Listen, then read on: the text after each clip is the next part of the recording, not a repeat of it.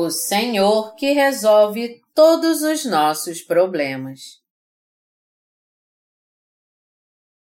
João 4, de 3 a 19 Deixou a Judéia, retirando-se outra vez para Galiléia. E era-lhe necessário atravessar a província de Samaria. Chegou, pois, a uma cidade samaritana chamada Sicar, perto das terras que Jacó dera a seu filho José. Estava ali a fonte de Jacó. Cansado da viagem, assentara-se Jesus junto à fonte por volta da hora sexta. Nisto, veio uma mulher samaritana tirar água. Disse-lhe Jesus, dá-me de beber. Os seus discípulos tinham ido à cidade para comprar alimentos. Então lhe disse a mulher samaritana, como, sendo tu judeu, pedes de beber a mim, que sou mulher samaritana, porque os judeus não se dão com os samaritanos. Replicou-lhe Jesus: Se conheceras o dom de Deus e quem é o que te pede, dá-me de beber, tu lhe pedirias e ele te daria água viva. Respondeu-lhe ela: Senhor, tu não tens com que atirar, e o poço é fundo. Onde, pois, tens a água viva? És tu, porventura, maior do que Jacó, o nosso pai, que nos deu o poço, do qual ele mesmo bebeu, e bem assim seus filhos e seu gado? Afirmou-lhe Jesus: Quem beber desta água tornará a ter sede. Aquele, porém, que beber da água que eu lhe der, nunca mais terá sede. Pelo contrário, a água que eu lhe der será nele uma fonte a jorrar para a vida eterna. Disse-lhe a mulher: Senhor, dá-me dessa água para que eu não mais tenha sede, nem precise vir aqui buscá-la. Disse-lhe Jesus: Vai, chama teu marido e vem cá. Ao que lhe respondeu a mulher: Não tenho marido. Replicou-lhe Jesus: Bem disseste, não tenho marido, porque cinco maridos já tiveste, e esse que agora tens não é teu marido. Isto disseste com verdade. Senhor, disse-lhe a mulher, vejo que tu és profeta. Um coração que conhece a sua própria imperfeição é um coração que alcança a graça de Deus. Já que nós vivemos neste mundo, às vezes precisamos muito da ajuda de Deus por causa das nossas imperfeições. Um coração assim realmente precisa da graça de Deus e desfrutar dela no tempo dele. Aqueles que reconhecem as suas imperfeições e buscam a ajuda de Deus enquanto estão vivendo neste mundo são mais abençoados do que aqueles que não entendem suas falhas e não buscam a ajuda de Deus. Nós somos seres que não conseguem viver sem a graça de Deus um dia sequer. Portanto, precisamos da sua graça dia após dia. O que quer que façamos, precisamos da ajuda de Deus para tudo em nossa vida, seja para pregar o Evangelho no mundo inteiro ou na Coreia.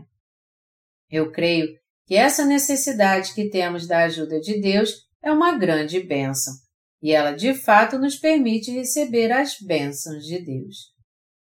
O dia hoje passou tão rápido que eu mal me lembro dele. O pastor Shin veio me visitar ontem e nós passamos o dia todo trabalhando no Ministério de Literatura.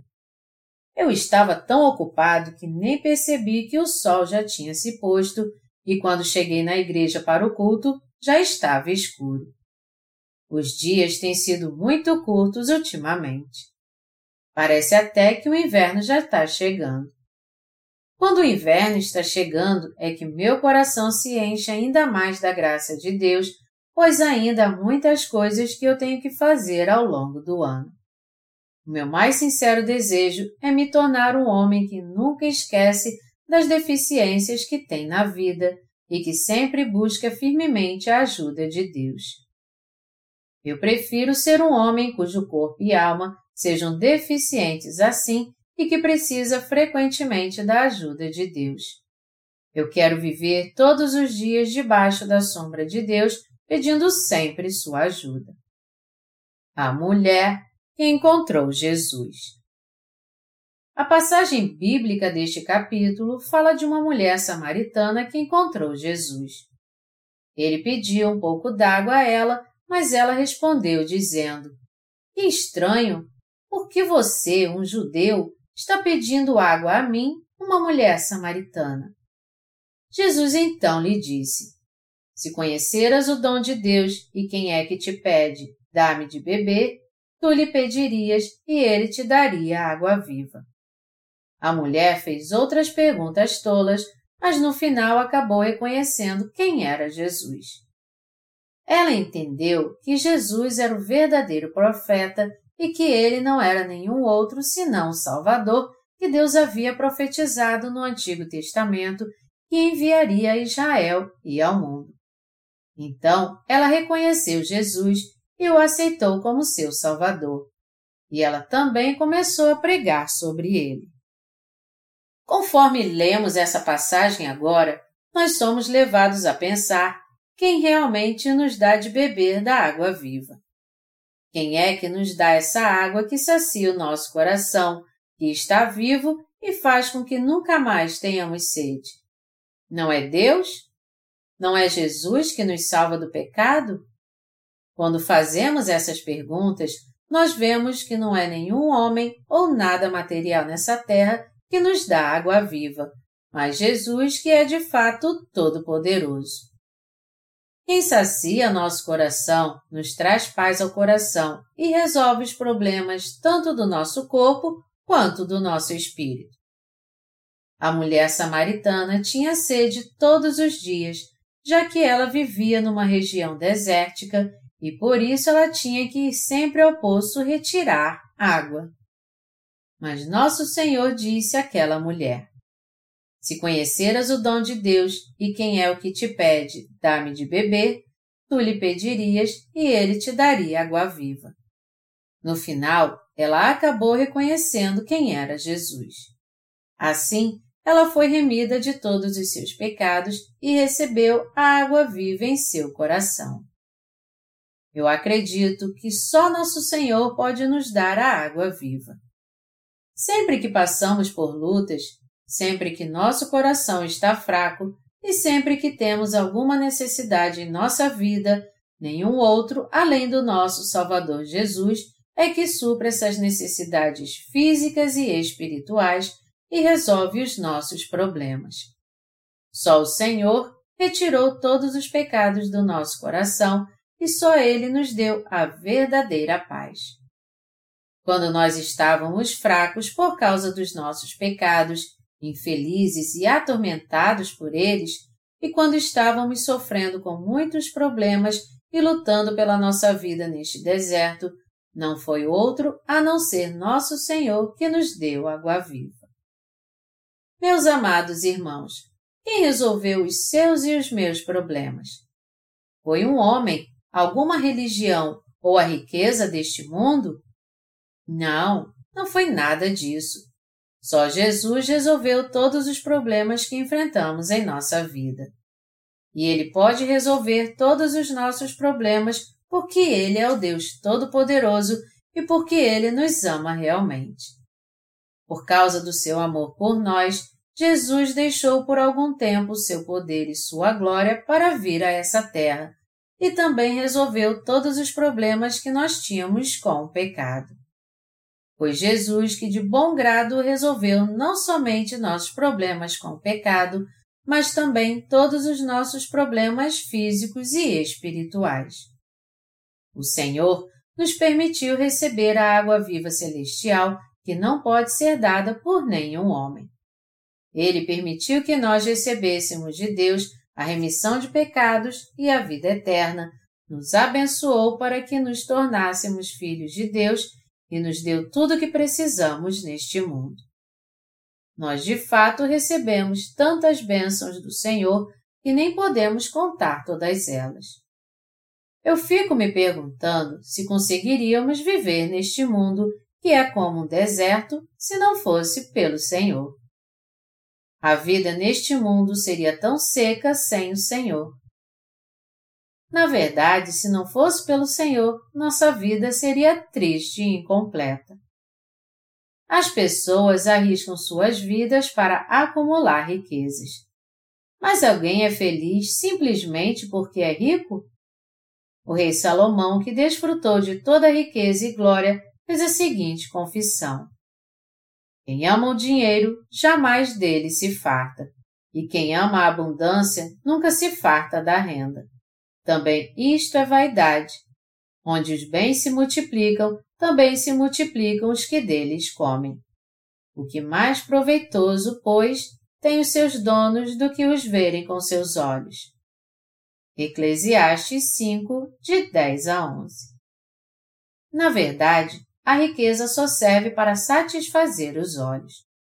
Eu passei algum tempo hoje procurando uma casa para alugar porque eu pretendo me mudar. Eu sinto que enquanto vivemos neste mundo, morar numa mansão ou no barraco depende da permissão de Deus. Eu vi uma casa pelo lado de fora, mas não entrei. Porém, o corretor me disse que ela era muito boa por dentro também, recém-construída. O dono da casa havia feito um empréstimo para construí-la, mas depois que a obra acabou, ele não pôde morar lá porque estava devendo 100 mil dólares à construtora, além do empréstimo no banco. Então me disseram que, mesmo tendo construído essa bela casa, seu dono não poderia viver lá, mas teria que alugá-la. Ele construiu uma casa muito confortável para morar com aqueles a quem amava, mas como não pôde pagar o que devia, foi a construtora que se tornou sua dona praticamente. Eu percebi que até o dono daquela casa só poderia morar lá se Deus permitisse. Embora ele tenha construído sua casa para ser muito feliz morando nela, Deus não permitiu isso e ele, infelizmente, foi forçado a vendê-la para resolver a situação. Eu não me importo se minha casa é grande ou pequena. Se eu puder apenas descansar meu corpo e continuar pregando o Evangelho da Água e do Espírito, eu já fico satisfeito. A grande maioria das casas hoje em dia pode ser comprada aqui por apenas 200 mil ou 300 mil dólares. A casa que eu vi ontem podia ser comprada com apenas 300 mil dólares. E, na verdade, mesmo que eu não tivesse 300 mil dólares, mas tivesse apenas 100 mil dólares em dinheiro, eu poderia facilmente comprar a casa então. Se eu assumisse com o banco o compromisso de pagar o que seu dono devia por ela, eu então poderia ficar com ela. Mas qual a vantagem de se ter uma casa? Além disso, eu teria que me esforçar muito para pagar um empréstimo ao banco. Se você não tiver nenhuma dívida, mesmo não tendo riquezas, você pode se considerar rico. Você consegue entender isso? Não ter dívida hoje em dia por si só já significa que você é rico. Há muito tempo atrás, um mendigo morava debaixo da ponte com seu filho. Um dia, houve um grande incêndio do outro lado de um rio. Então o pai disse ao seu filho: Filho, você tem que me agradecer por não termos nada, já que não temos com que nos preocupar por causa desse incêndio. Não havia nada debaixo da ponte para pegar fogo. E já que eles viviam debaixo da ponte e tinham um teto onde morar, eles não tinham motivo algum para se preocupar. Não havia nada para ser roubado, nem impostos a pagar. Por isso, de certa forma, eles deviam mesmo ter uma vida muito feliz. Se eles ficassem com fome, era só ir até uma lata de lixo, procurar por comida e comer o que encontrassem. O pai poderia até dizer para o seu filho: O que você quer comer? Galinha? Tome, pega essa coxa aqui então. Você quer uma fruta? Eu também tenho frutas aqui. Você pode imaginar quantos tipos de comida existem em uma lata de lixo? Antigamente, na Coreia, as pessoas estavam acostumadas a dar generosas ofertas aos mendigos e se eles fossem em 100 casas diferentes, eles então teriam 100 pratos diferentes para comer. É por isso que o prato dos mendigos parece ser o mais gostoso. Independente se você é rico ou pobre, aquele que tem uma vida feliz é quem busca a ajuda de Deus e recebe a sua graça. Eu creio que felizes são aqueles que vivem debaixo da graça de Deus, que a pedem a Ele e a recebem. É melhor que nos falte alguma coisa neste mundo do que termos tudo em abundância. Já que vivemos neste mundo que é igual a um deserto, Deus faz jorrar água viva em nosso coração. O Senhor resolveu todos os nossos problemas com o pecado. Em outras palavras, nós podemos, enfim, provar da graça de Deus quando a pedimos ao Senhor, dizendo a Ele: Senhor, eu realmente preciso da Sua graça. Por favor, me ajude. Eu preciso da Sua ajuda. É bom termos um coração que pede a ajuda de Deus. Embora nós tenhamos vivido pela graça de Deus até hoje, meu mais sincero desejo é que continuemos vivendo pela graça de Deus nos dias que virão. Eu tenho certeza e creio que assim como o Senhor Jesus deu água viva à mulher samaritana e de fato resolveu todos os seus problemas, ele também nos vestirá da sua graça e nos dará todas as bênçãos que precisamos para viver neste mundo. Nosso Senhor é poderoso e ele não somente nos salvou dos nossos pecados, assim como se tornou nosso pastor e nosso Pai. Por ele nos conceder sua graça em tudo que fazemos, nós não temos como deixar de ser gratos a ele, nem podemos deixar de crer neste Deus. Nós realmente cremos nele e somos gratos a Ele. Nós somos mesmo totalmente gratos a Ele. Nós somos gratos ao Senhor, pois Ele suprirá todas as necessidades que tivermos na nossa vida. Nós cremos que o Senhor estará conosco e nos ajudará até que este mundo acabe, porque Ele é poderoso, porque Ele conhece todas as nossas necessidades e porque somos seus filhos e seu povo. Jesus nos deu uma fonte de água viva que jorra para a vida eterna. Jesus disse à mulher samaritana: Aquele, porém, que beber da água que eu lhe der, nunca mais terá sede. O Senhor também disse: A água que eu lhe der será nele uma fonte a jorrar para a vida eterna. A mulher disse a Jesus então: Senhor, dá-me dessa água para que não tenha mais sede e não venha mais aqui pegá-la. Quando essa mulher encontrou Jesus, seu desejo mais profundo e sincero foi revelado. Houve uma completa reviravolta no seu coração. Aquela mulher, por causa da sua vergonha, não podia ir retirar água do poço pela manhã, mas somente no calor do meio-dia. Por isso sua vida era muito infeliz.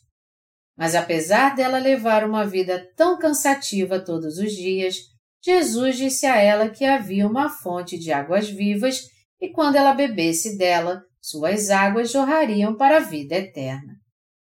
Impressionada com tudo isso, a mulher disse a Jesus: Já que existe essa água, dá-me dela pelo menos uma vez. Nós estamos sempre com sede, mesmo bebendo água todo dia. Como seria maravilhoso se houvesse uma água que nós pudéssemos beber ao menos uma vez e nunca mais tivéssemos sede.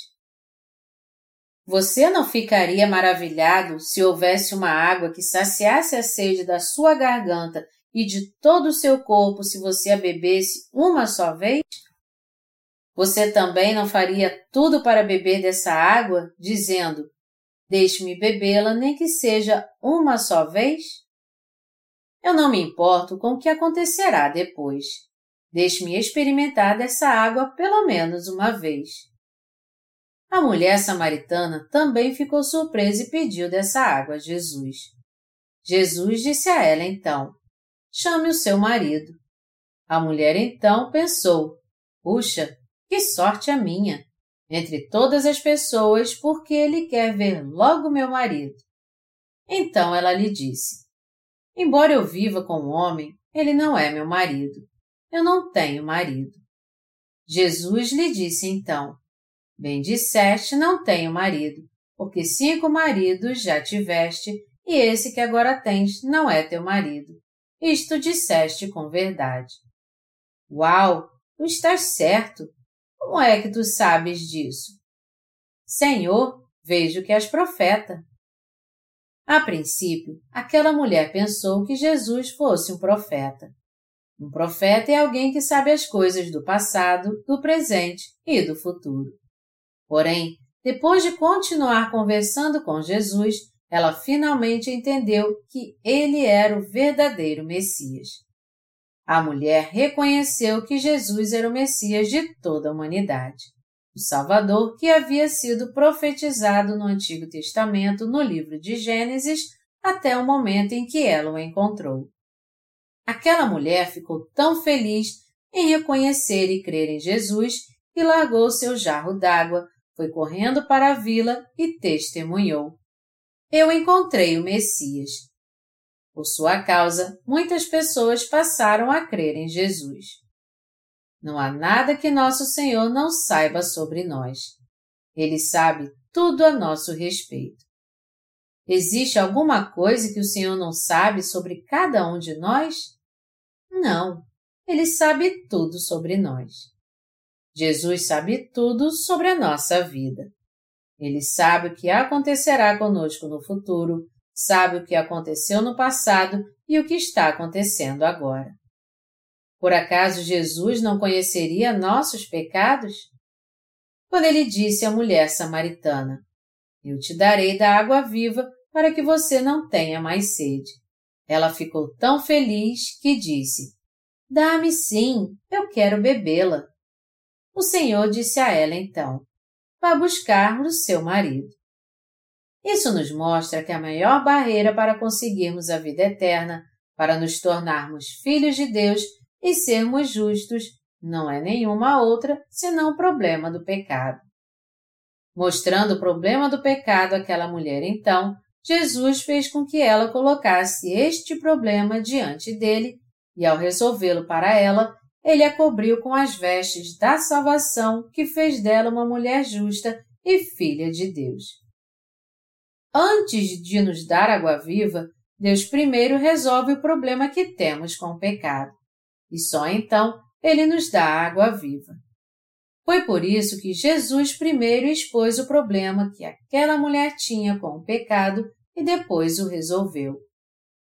O Senhor lhe concedeu a sua graça. Ele não se importou por ela levar uma vida afastada de Deus e com o tipo de pessoa que ela era. Ele simplesmente resolveu os problemas que ela tinha com o pecado.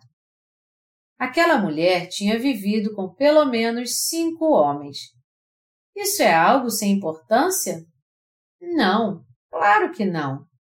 Na Coreia, ela teria marcado um novo recorde. Nenhuma mulher na Coreia pode ter muitos maridos.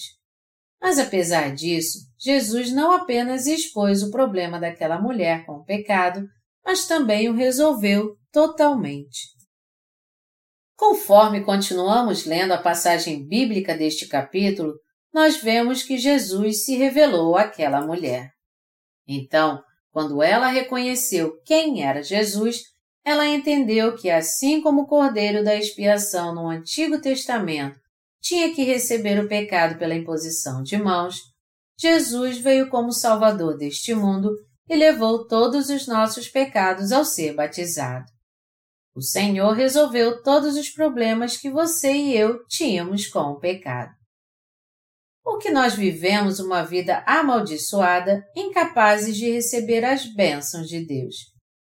Por causa do pecado que existe no nosso coração. Isso é o que mais importa para Deus.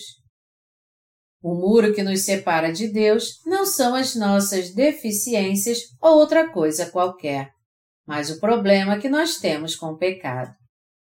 Foi por isso que Deus veio a essa terra, levou os pecados do mundo ao ser batizado no Rio Jordão e resolveu totalmente o problema do pecado na cruz.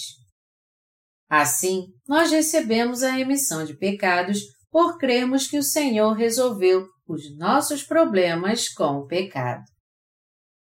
A mulher samaritana pediu a Jesus que lhe desse a água viva para a vida eterna, e nosso Senhor realmente lhe deu a água viva. E ele deu a água viva não somente a esta mulher, mas a você e a mim.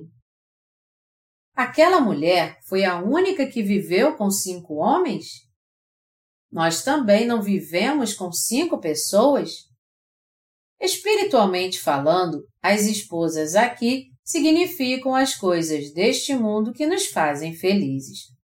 Elas são, por exemplo, riqueza, poder, fama, religião, os prazeres e daí por diante.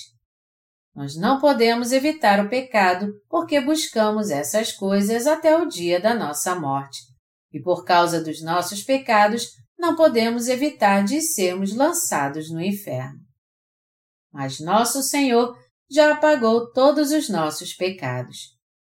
Ao ser batizado e ao morrer na cruz, Jesus apagou cada um dos nossos pecados. Por ser o Deus Todo-Poderoso e por nos amar tanto, Ele nos concedeu Sua graça e resolveu todos os nossos problemas com o pecado sem exceção. Ao fazer isso, o Senhor saciou a sede do coração da mulher samaritana e saciou a sua e a minha sede também. Como poderíamos ser saciados sem o Senhor? Nosso coração foi saciado porque o Senhor resolveu nosso problema com o pecado. E se ele não tivesse feito isso, nós não teríamos outra escolha a não ser morrer por causa do peso do pecado. Além disso, nós fomos destinados a morrer não apenas por causa do jugo dos nossos pecados, mas também por causa do peso das nossas preocupações, da opressão de Satanás e até mesmo por causa da dura realidade que vivemos neste mundo.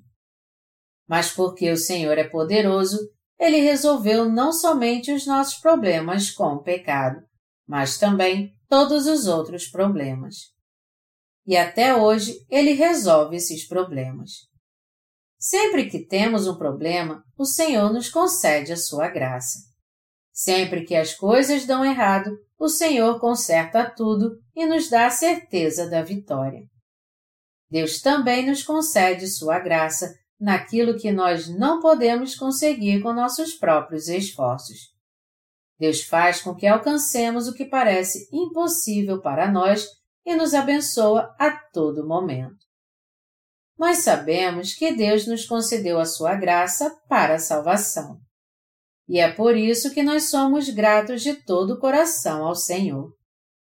Nós sabemos que o Deus em que cremos é todo-poderoso, apagou os nossos pecados e também nos concedeu sua graça para que tenhamos tudo o que precisamos para viver. De alguma forma, você tem problemas em sua vida? Te falta alguma coisa ou você tem necessidade de algo? Coloque esses problemas nas mãos de Deus então e peça a Ele para resolvê-los. Quando você vai ao médico, a primeira coisa que você faz é dizer o que você está sentindo, não é? Da mesma forma, você tem que apresentar os seus problemas a Deus primeiro. Quando você faz seu pedido a Deus, dizendo: Senhor, é isso que eu preciso, esse problema então será resolvido mais cedo ou mais tarde. Deus cuidará desse problema se isso for mesmo importante para você. Nós temos o privilégio de levar nossos problemas ao Deus Todo-Poderoso, seja ele qual for. O texto bíblico deste capítulo nos leva a refletir como Deus é poderoso e que privilégio maravilhoso foi termos sido salvos. Eu creio e reconheço que o motivo da nossa alegria é termos encontrado o Senhor e o fato dele prover a nós cristãos água viva todo dia, a fim de que possamos bebê-la, é um grande privilégio. Você também reconhece isso e crê dessa forma? Nosso Senhor nos concede a sua graça e tudo que nós precisamos em nossa vida no tempo dele. Eu aconselho todos vocês a crer nisso também. Como Deus, nosso Senhor, é tão maravilhoso e poderoso. Deus é o Senhor que nos concede sua graça em tudo que fazemos, também em tudo que pensamos e desejamos. Está escrito: E a paz de Deus, que excede todo o entendimento, guardará o vosso coração e a vossa mente em Cristo Jesus. Filipenses 4, 7. Temos que orar e agradecer a Deus por termos nos tornado seus filhos. E também temos que ser gratos a este Senhor que nos dá água viva todos os dias, ao Senhor que resolve todos os nossos problemas e já suportou o jugo por todos os nossos pecados. De fato, não temos outra coisa a fazer senão agradecer a Deus. Eu tenho certeza que até nos dias que virão nós vamos continuar vivendo debaixo da graça do Senhor. Você também crê nisso? Você também precisa da graça de Deus todos os dias? Você tem alguma necessidade?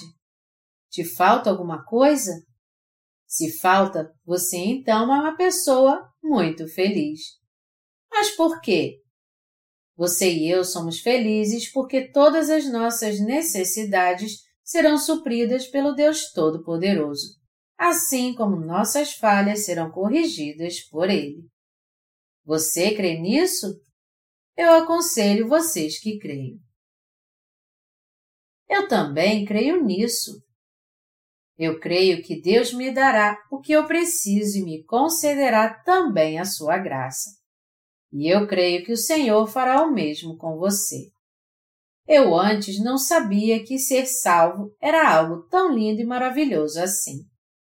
Quando eu ouvi o Evangelho da Água e do Espírito pela primeira vez e recebi a salvação, eu pensei que somente o problema do pecado havia sido resolvido. Todavia, conforme eu continuei vivendo neste mundo, depois de receber a remissão de pecados, eu percebi que eu tinha muitas necessidades e muitas coisas estavam me faltando.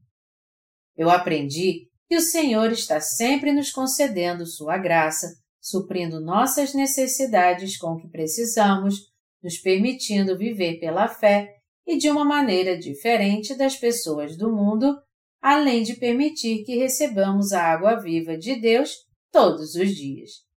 Então, quanto mais o tempo passava depois que eu recebi a remissão dos meus pecados, mais eu era grato ao Senhor. Eu sou grato ao Senhor porque Ele resolveu todos os nossos problemas.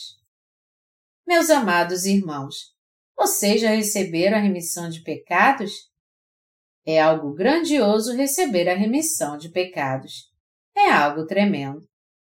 Já que vocês receberam a remissão de pecados, vocês se tornaram filhos de Deus e seu povo abençoado. Meus amados irmãos, mesmo que depois de receber a remissão de pecados vocês ainda tenham muitos problemas, eu aconselho vocês a seguir o Senhor. Eu aconselho vocês a seguir o Senhor unidos em um só coração com seus irmãos na Igreja de Deus, lendo Sua palavra e orando também. Se vocês não souberem o que fazer, então façam o que aqueles que estão na igreja há mais tempo que vocês fazem. Sejam guiados por eles, tenham comunhão com eles, sejam orientados por eles e busquem ao Senhor. Vocês terão uma vida muito abençoada então. Eu não tenho palavras para agradecer ao Senhor quando penso em como nós nos tornamos filhos de Deus, como recebemos a vida eterna e como todos os dias nós temos a água viva por termos recebido uma coisa somente: a remissão de pecados. Por vivermos neste mundo, temos muitas necessidades físicas e espirituais, e por isso nós precisamos da ajuda de Deus em muitas coisas. Entretanto, por sermos filhos de Deus, nós fomos revestidos dessa graça pela qual Ele nos ajuda. E até agora nós estamos revestidos dela. Nós estaremos para sempre revestidos com ela. Eu não tenho palavras para expressar como estou agradecido ao Deus que nos dá água viva todos os dias, ao Senhor que resolve todos os problemas diariamente vamos dar graças pela fé e sempre segui-lo fielmente. Jesus nos concede a remissão de pecados e a vida eterna através da Palavra de Deus. O maior livro de todo o mundo é a Bíblia, a Palavra de Deus. A Bíblia é a verdade porque ela é a Palavra de Deus. A Bíblia é o depósito da grande verdade, tanto que não existe nenhum assunto que não seja tratado na Palavra de Deus. Dizem que Shakespeare o famoso escritor conhecido em todo o mundo e que conhecemos muito bem, leu a Bíblia duzentas vezes. Suas obras trazem citações apuradas e extremamente poderosas, mas dizem que tudo que ele escreveu, na verdade, exaltava o grande poder da palavra de Deus. Embora Shakespeare tenha encontrado passagens maravilhosas na Bíblia, ele deveria ter encontrado nela o Evangelho que nos faz nascer de novo. Nós então temos que receber a vida eterna que nos é dada por Deus. A Bíblia é a palavra de Deus que dá testemunho de Jesus. Ela ensina a verdade que nos leva a receber o Espírito Santo, crendo no poderoso Evangelho da Água e do Espírito. A palavra na Bíblia fala sobre o mistério da linda salvação que Jesus deu a toda a humanidade. A Bíblia fala sobre como o mundo foi criado no começo, quem é Deus Pai, quem é seu Filho Jesus e o que ele fez pela humanidade.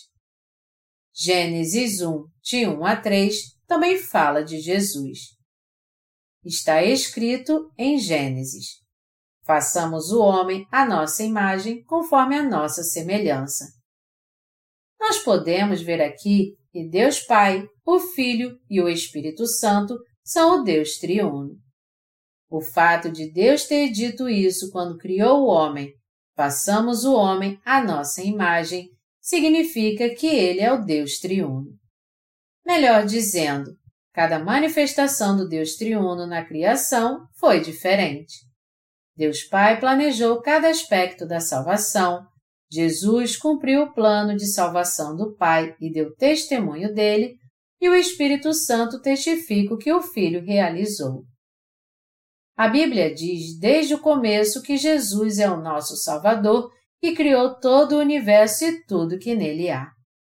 Jesus é o sumo sacerdote do reino dos céus, o profeta de toda a humanidade, o Rei dos Reis. Jesus possui ao mesmo tempo a função de sumo sacerdote, profeta e rei. Jesus é o Filho de Deus e o Salvador do homem que veio para nos livrar de Satanás, do pecado, da destruição e do juízo, e também para destruir as obras do diabo. Não existe na Bíblia história mais linda do que o Evangelho da Água e do Espírito que Jesus nos deu. Todavia, os judeus achavam que Moisés era maior do que Jesus. A sua ignorância e tolice vinham da sua falta de fé em Jesus. Até hoje, eles negam que Jesus é o Filho de Deus e ainda esperam a vinda do Messias. Contudo, a Bíblia toda revela que Jesus já veio e que ele voltará novamente. Em João 5, 46, Jesus diz: porque se de fato cresceis em Moisés, também creríeis em mim, porquanto ele escreveu a meu respeito. Moisés escreveu parte da Bíblia. Ele recebeu a lei de Deus e a deixou gravada, assim como escreveu em detalhes sobre o sistema sacrificial do tabernáculo. A palavra de Deus é a base da nossa fé. Por meio de Moisés, Deus nos deu o sistema sacrificial para purificar os pecados de todo o mundo. O livro de Levítico, que nós conhecemos muito bem, nos mostra claramente que tipo de sacrifício tinha que ser oferecido para se receber de Deus a remissão de pecados. Ele diz que se alguém do povo cometesse pecado contra Deus e quisesse fazer um sacrifício a Jeová para receber a remissão daquele pecado, ele tinha que trazer um animal sem mancha. E de acordo com o sistema sacrificial, o pecador tinha que impor suas mãos sobre a cabeça do animal do sacrifício. Depois de passar então todos os seus pecados ao animal do sacrifício, ele então tinha que ser morto no lugar do pecador, tendo seu sangue derramado. Ele então tinha que entregá-lo ao sacerdote para que ele pusesse parte dele sobre as pontas do altar de oferta queimada, jogasse o resto no solo, despedaçasse o animal do sacrifício, o pusesse no altar de oferta queimada, junto com a gordura retirada das suas entranhas, e o queimasse como oferta a Deus. A Bíblia diz que isso é que foi estabelecido e os sacerdotes faziam isso para que todo o povo pudesse receber a remissão dos seus pecados. E Deus também decretou o dia da expiação no décimo dia do sétimo mês para que os pecados anuais dos israelitas fossem apagados. Este sistema sacrificial fazia parte da lei que Deus dera a Moisés. Qual o propósito de crermos em Jesus? O propósito de crermos em Jesus é para que recebamos a remissão dos nossos pecados. Quando Jesus veio a essa terra pela primeira vez, ele não veio cheio de pompa como os reis deste mundo. Ao contrário, ele deixou a glória que tinha no céu e veio como raiz de uma terra seca. Mesmo vindo a essa terra no corpo carnal, que não tinha parecer nem formosura, ele não era um homem comum, mas o próprio Deus. Muitas pessoas nos dias de Jesus não creram nele porque ele veio a essa terra muito simples. Por isso eles foram excluídos da sua maravilhosa salvação. A maioria dos israelitas não cria na palavra de Deus. E por estarem mais interessados na glória carnal do que na salvação oferecida por Jesus, eles não creram no maravilhoso Evangelho da Água e do Espírito com o desejo de recebê-lo. Moisés era o representante da lei no Antigo Testamento. Moisés recebeu a lei de Deus e entregou seus justos mandamentos ao povo. Deus deu à humanidade não menos do que 613 estatutos e mandamentos. Sua lei é constituída de estatutos que devem ser guardados perante Deus e normas de vida divinas que são indispensáveis para que o ser humano viva em harmonia uns com os outros. Moisés entregou de forma bem clara ao povo a lei de Deus.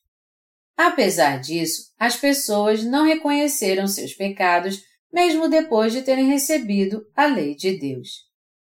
Deus ensinou o método para a remissão de pecados na Bíblia através do sistema sacrificial.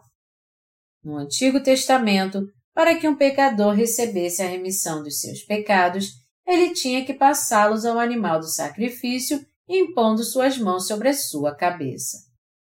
Ele também tinha que derramar o seu sangue e colocá-lo nas pontas do altar de oferta queimada. Foi assim que Deus estabeleceu a lei da salvação e como ele decidiu abençoar toda a humanidade, livrando-a do pecado. Os pecados do povo tinham que ser passados à cabeça do animal do sacrifício pela imposição de mãos. E Deus disse que se alguém cresce na palavra estabelecida por ele, ele seria salvo de todos os seus pecados. Apesar disso, até hoje o povo de Israel ainda espera pelo seu super-homem salvador. Mas Jesus, que foi um líder mais poderoso do que Moisés, já veio para eles e voltou para o céu. Mas eles não creram em Jesus. O Messias era tão sábio que, para completar a obra da perfeita salvação, ele veio a essa terra em silêncio foi batizado por João Batista, levou todos os pecados do mundo assim, suportou a condenação por causa dos pecados do homem ao ser crucificado e dessa maneira salvou toda a raça humana. Após ser batizado por João Batista, Jesus derramou seu sangue na cruz e antes de morrer ele testificou e havia realizado completamente a salvação dos pecados ao dizer: Está consumado. João 19, 30. Ele então ressuscitou dos mortos, foi assunto aos céus e está assentado à destra do trono de Deus agora. Numa vila em Israel chamada Belém, Jesus, o Salvador dos pecadores, nasceu. Fisicamente, parecia que ele tinha vindo como alguém mais simples do que uma pessoa comum. Foi por isso que algumas pessoas não puderam acreditar que Jesus era o Messias. Contudo, nós agora podemos reconhecer Jesus que veio pelo Evangelho da Água e do Espírito e também podemos crer nele.